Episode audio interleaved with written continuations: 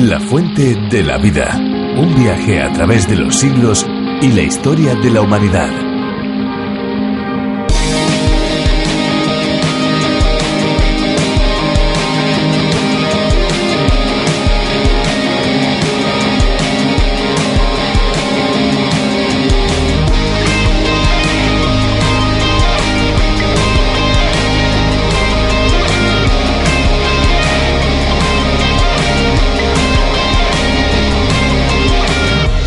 Se llama lancha motora o lancha de motor generalmente al bote diferente del velero y la moto de agua movido por un motor de combustión interna que propulsa un reactor o una hélice. Se trata de la principal categoría dentro de una familia de deportes de motor conocida como motonáutica.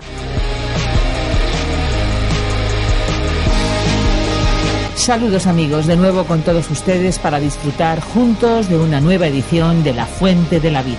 Sean bienvenidos como cada día de la semana, de lunes a viernes, aquí estamos en este nuevo programa, fieles a la misma hora y en este mismo lugar. La Fuente de la Vida es un programa diferente a otros muchos, un programa que ha sido adaptado y traducido para España por Virgilio Bagnoni, un programa que en su espacio original es denominado A través de la Biblia y que además se emite en más de 80 países por todo el mundo. Ahí está precisamente parte de su éxito. Por cierto, tenemos a disposición de todos aquellos que lo deseen y lo soliciten los bosquejos y notas para que puedan seguir cada una de las lecciones que programa tras programa emitimos para ustedes. Recuerden que en cinco años estamos cubriendo toda la Biblia y vamos alternando un libro del Antiguo Testamento con un libro del Nuevo Testamento. En este caso ya estamos en los primeros capítulos del libro de Génesis. Pues si te parece Esperanza, vamos abriendo el libro de los libros mientras creo que tú tienes algo pensado para nuestros amigos oyentes. Pues sí, antes de ponernos a meditar en el libro de los libros, vamos a escuchar una canción que hemos escogido, que hemos seleccionado detenidamente para todos nuestros amigos. A ver si les gusta.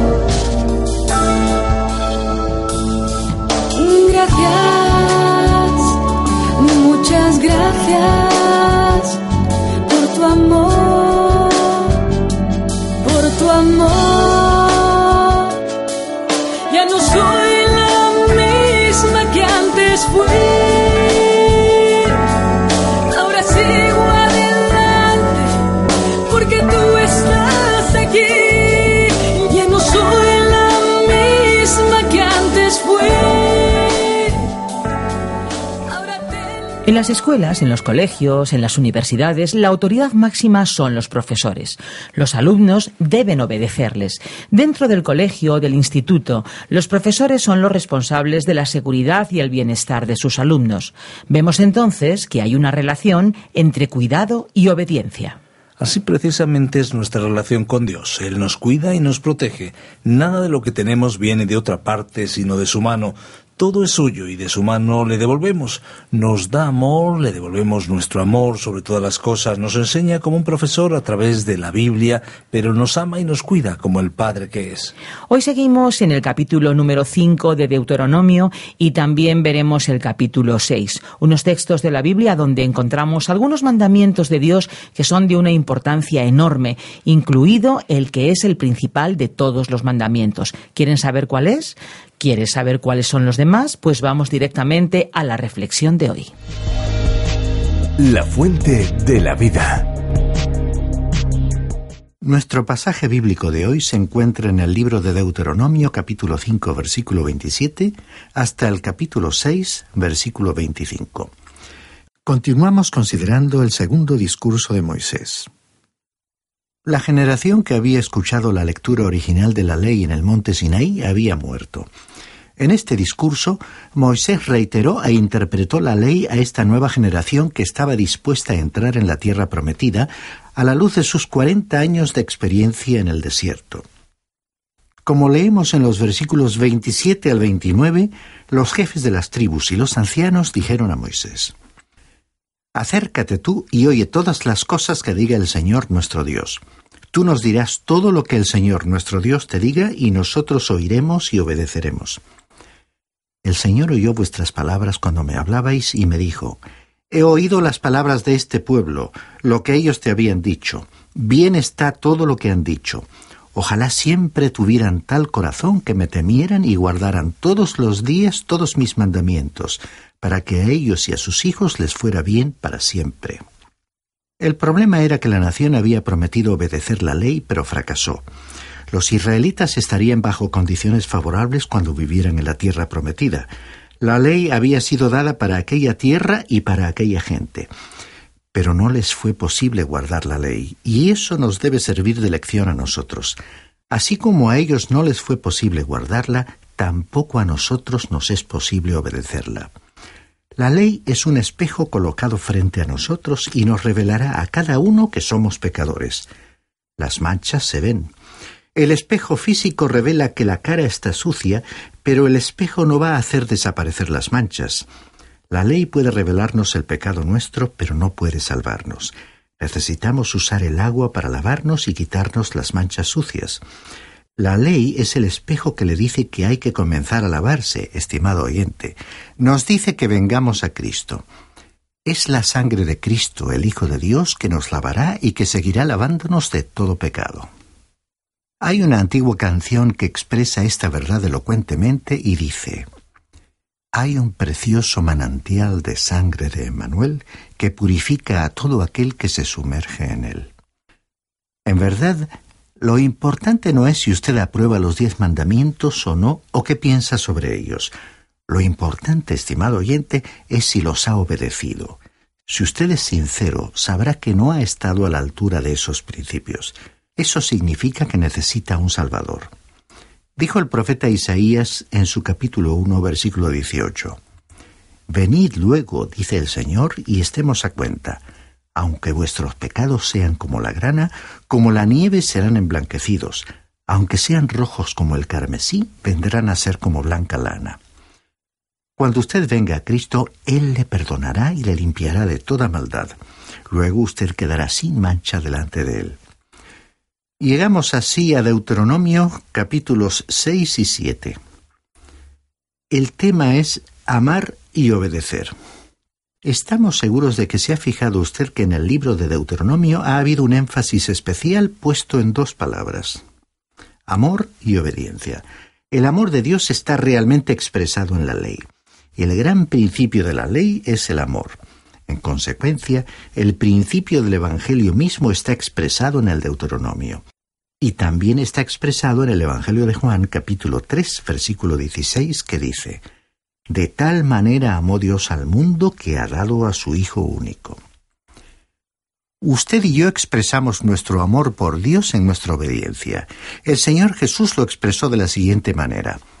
Si me amáis, guardad mis mandamientos dijo en el Evangelio de Juan capítulo 14 versículo 15. Esa aún es hoy la prueba decisiva. Si le amamos, guardaremos sus mandamientos. La salvación es un asunto de amor.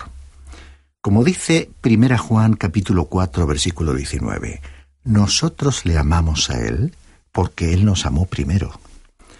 El Señor Jesús citó este mandamiento como el más importante de todos y amarás al Señor tu Dios de todo tu corazón y de toda tu alma y con todas tus fuerzas. Dice en Deuteronomio capítulo 6 versículo 5. En este capítulo y por todo el libro el énfasis se pone en guardar los mandamientos, porque la obediencia es la evidencia del amor. Podríamos preguntarnos qué hay de nuevo en cuanto al amor en el Nuevo Testamento si el amor se halla en el Antiguo Testamento. La diferencia es que en el Nuevo Testamento el amor de Dios ha sido expresado en la historia por medio de la encarnación y la muerte de Cristo. Como dice la carta a los Romanos capítulo 5 versículo 8. Mas Dios muestra su amor para con nosotros, en que siendo aún pecadores, Cristo murió por nosotros. Murió por nosotros. Una cosa es expresar el amor sacando a los israelitas fuera de Egipto, y otra cosa es morir por ellos. Una cosa es decir algo desde la cumbre del monte Sinaí, y otra cosa es descender y asumir nuestra humanidad débil, haciéndose semejante a los hombres, y morir sobre una cruz por nuestros pecados. Repetimos, la salvación es una relación de amor. Como dice 1 Juan capítulo 4 versículo 10. En esto consiste el amor, no en que nosotros hayamos amado a Dios, sino en que Él nos amó a nosotros y envió a su Hijo en propiciación por nuestros pecados. Todavía estamos estudiando el segundo discurso de Moisés. En los capítulos 5 al 7 él presentó una repetición e interpretación de los diez mandamientos. Leamos ahora los versículos 1 y 2 del capítulo 6 de Deuteronomio, que inician el párrafo titulado El Gran Mandamiento. Estos, pues, son los mandamientos, estatutos y decretos que el Señor vuestro Dios mandó que os enseñara, para que los pongáis por obra en la tierra a la que vais a pasar para tomarla en posesión, a fin de que temas al Señor tu Dios, guardando todos los estatutos y mandamientos que yo te mando, tú, tu hijo y el hijo de tu hijo, y todos los días de tu vida, para que se prolonguen tus días. El énfasis está sobre la obediencia. En realidad hay solamente dos clases de personas en el mundo. Aquellos que aman, repito, aquellas que aman a Dios y aquellas que no le aman. La actitud del corazón de las personas queda en evidencia por su obediencia o por su desobediencia. Escuche usted las palabras de Deuteronomio capítulo 5, versículo 29. ¿Quién diera que tuviesen tal corazón que me temiesen y guardasen todos los días todos mis mandamientos, para que a ellos y a sus hijos les fuese bien para siempre? Por medio del profeta Isaías, en el capítulo 29, versículo 13, Dios dijo lo siguiente. Dice pues el Señor, ¿por qué este pueblo se acerca a mí con su boca y con sus labios me honra, pero su corazón está lejos de mí, y su temor de mí no es más que un mandamiento de hombres que les ha sido enseñado. ¿Recuerda usted cómo el profeta Samuel reprendió al rey Saúl? Ciertamente el obedecer es mejor que los sacrificios y el prestar atención que la grasa de los carneros. Dice 1 Samuel capítulo 15 versículo 22. Cuando el Señor Jesús le encargó su misión a Simón, Pedro le hizo una sola pregunta. Simón, hijo de Jonás, ¿me amas? Decía Juan capítulo 21 versículo 16. Lo más maravilloso en el cielo será ver al Señor Jesús y darnos cuenta plenamente de que nos ama y se entregó por cada uno de nosotros. Pero maravilloso también será que uno amará a todos y que todos le amarán a uno. Eso, estimado oyente, hará que el cielo sea un lugar maravilloso. Leamos ahora el versículo 3 de este capítulo 6 de Deuteronomio. Oye pues Israel, y cuida de ponerlos por obra, para que te vaya bien en la tierra que fluye leche y miel, y os multipliquéis, como te ha dicho el Señor, el Dios de tus padres. Ellos habían prometido obedecer todos los mandamientos del Señor, y sin embargo fracasaron. Lo mismo nos ocurre a nosotros hoy. Ahora llegamos a una declaración considerada por muchos teólogos como una de las declaraciones más grandes de toda la Biblia. Leamos el versículo 4. Oye Israel, el Señor nuestro Dios, el Señor uno es. El Señor corresponde a la palabra hebrea formada por las cuatro letras YHWH, traducida como Jehová. Dios es la traducción de Elohim, que es una palabra en plural. Como no se da un número con ella, uno puede pensar que el número es tres. En hebreo, un nombre es singular, dual o plural. Cuando es plural pero no se da el número, uno puede deducir que se refiere al número tres. Por eso, esta es una referencia a la Trinidad y podría traducirse. Oye Israel, el Señor nuestro Elohim, la Trinidad, el Señor uno es. Israel vivía en un mundo de idolatría. Las naciones eran politeístas, es decir, adoraban a muchos dioses. El mensaje que la nación debía transmitir al mundo era el mensaje de la unidad de la deidad. El Señor nuestro Elohim uno es. Ese es el mensaje para un mundo entregado a la idolatría. Hoy en día vivimos en un mundo caracterizado no tanto por la idolatría y el politeísmo, sino por el ateísmo. En el mundo actual debemos comunicar el mensaje de la Trinidad. Existen el Padre, el Hijo y el Espíritu Santo. Estamos hablando en cuanto al mismo Señor. Él es nuestro Elohim, nuestra Trinidad. Pero Él es uno. Y continúa diciendo el versículo 5. Amarás al Señor tu Dios de todo tu corazón, de toda tu alma y con todas tus fuerzas. Como dijimos antes, nuestro Señor citó este como el principal mandamiento de todos. En el Evangelio de Marcos capítulo 12, versículos 28 al 31 dice, Acercándose uno de los escribas que los había oído discutir y sabía que les había respondido bien, le preguntó, ¿Cuál es el primer mandamiento de todos? Jesús le respondió, El primer mandamiento de todos es, Oye Israel, el Señor nuestro Dios, el Señor uno es. Y amarás al Señor tu Dios con todo tu corazón, con toda tu alma, con toda tu mente y con todas tus fuerzas. Ese es el principal mandamiento. Y el segundo es semejante. Amarás a tu prójimo como a ti mismo. No hay otro mandamiento mayor que estos. ¿Obedece usted este mandamiento? ¿No es verdad que todos necesitamos confesar hoy en día que no lo ponemos en práctica? No le amamos con todo nuestro corazón y alma. Ojalá que lo pudiéramos obedecer, pero tenemos que decir como el apóstol Pablo en su carta a los Filipenses capítulo 3, versículos 13 y 14.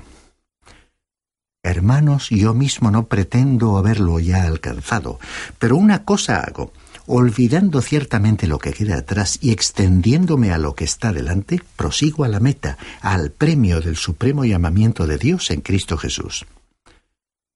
Sí, queremos decir hoy que le amamos. Ojalá le amáramos más, pero Él es el objeto de nuestro afecto. En verdad podemos decir que le amamos. Eso es lo que Él preguntó a Simón Pedro. ¿Me amas? Creemos que hoy nos hace la misma pregunta cada uno de nosotros y se la hace a usted también. Para aprender a amarle debemos sentarnos a sus pies y conocerle mejor. Como leemos en Juan capítulo 6 versículos 68 y 69, debiéramos decir con Pedro, Señor, ¿a quién iremos? Tú tienes palabras de vida eterna, y nosotros hemos creído y conocemos que tú eres el Cristo, el Hijo del Dios viviente. Él es nuestro Salvador, Él es nuestro Señor, Él es nuestro Dios. Continuando con el incidente de Marcos capítulo 12 en que el escriba interrogó a Jesús después que Jesús le citara las palabras, y amarás al Señor tu Dios de todo tu corazón y de toda tu alma y con todas tus fuerzas, el Señor Jesús continuó respondiéndole y citó de Levítico capítulo 19 versículo 18 amarás a tu prójimo como a ti mismo. Y dijo que el segundo mandamiento era semejante al primer mandamiento. Estimado oyente, no hay tal cosa como el amor a Dios y aborrecer a su pueblo. ¿Recuerda usted que al principio de la historia de la Iglesia Saulo estaba persiguiendo a los cristianos y el Señor Jesús se le apareció y le preguntó, Saulo, Saulo, ¿por qué me persigues? Según nos relató Hechos de los Apóstoles, capítulo 9, versículo 4. Volvamos a nuestro capítulo 6 de Deuteronomio y leamos el versículo 6. Estas palabras que yo te mando hoy estarán sobre tu corazón. Usted recordará que en el Salmo 119, versículo 11, David dijo, En mi corazón he guardado tus dichos para no pecar contra ti. Ahí es donde usted y cada uno de nosotros debiéramos tener guardada la palabra de Dios, estimado oyente. Debiera estar en nuestros corazones. Continuamos leyendo los versículos 7 al 9.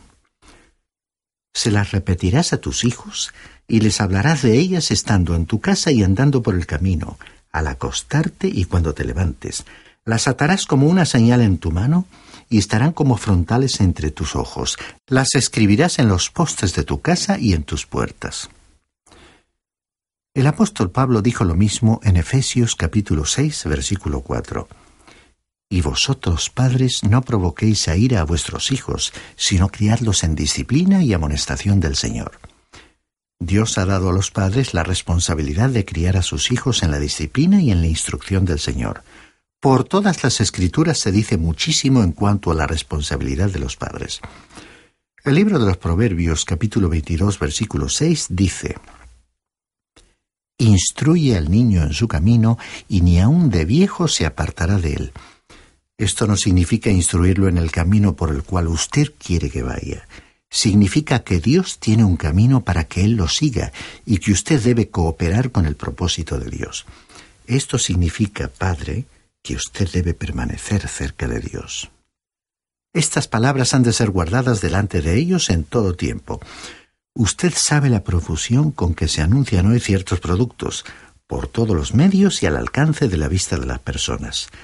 Dios les instruyó para que su palabra estuviese constantemente presente y visible entre ellos, y lo mismo quiere con respecto a nosotros hoy.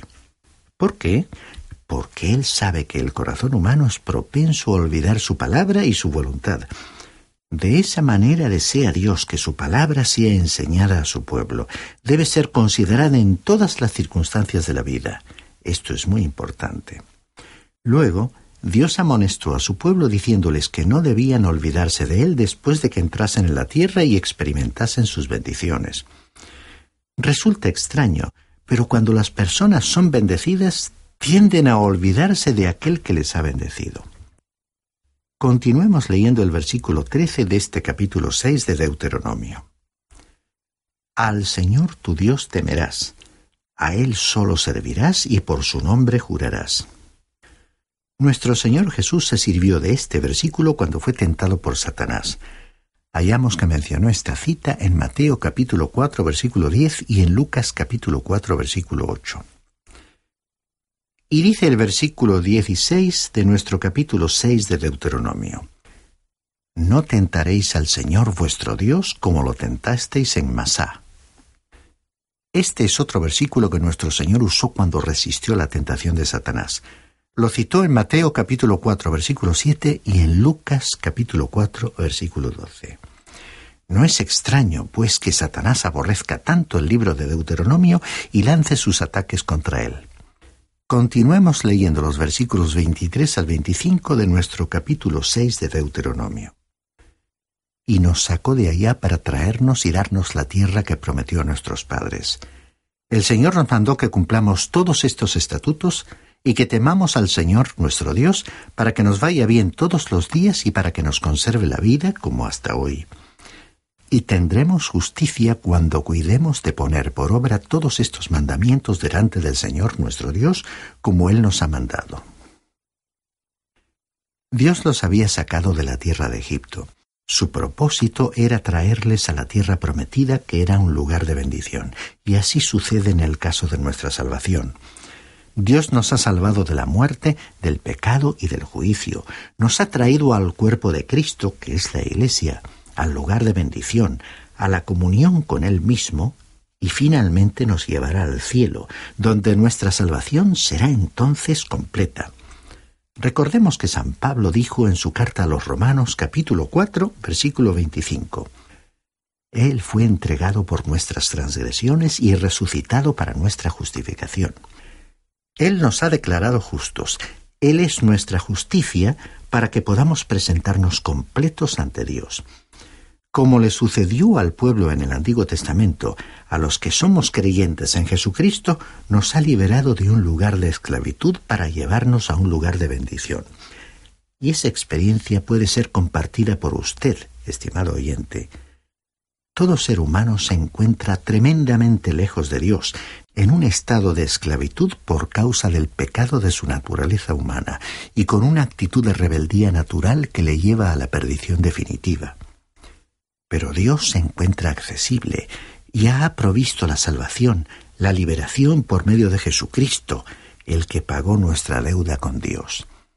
Él mismo es el camino a Dios, y los brazos que se abrieron cuando fue crucificado se encuentran hoy abiertos en una actitud de invitación para todo aquel que crea en Jesucristo como su Salvador.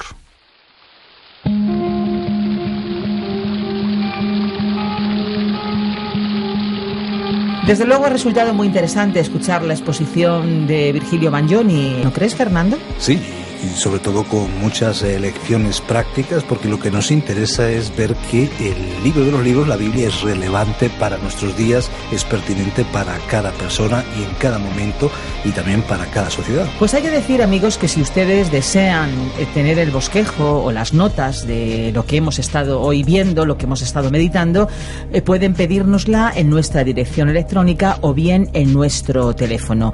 Y vamos a darles, vamos a darles el teléfono y la dirección a través de la cual se pueden poner en contacto con nosotros. El teléfono es el 91 422 0524 y nuestro apartado de correos es el 24081, código postal 28080 de Madrid, España. Si lo prefieren pueden enviarnos un correo electrónico a la siguiente dirección, info arroba radiocadenadevida.com. Repito, info arroba radiocadenadevida.com. Recuerde que puede escuchar estos programas en www.lafuentedelavida.com y puede encontrar toda una programación muy variada y también en la línea de la Fuente de la Vida en www.radioencuentro.net. Pues llegado a este punto, simplemente darles las gracias por habernos acompañado en esta aventura radiofónica y eso sí decirles que no olviden que hay una fuente de agua viva que nunca se agota. Beban de ella. Este ha sido un programa de Radio Transmundial producido por Radio Encuentro, Radio Cadena de Vida.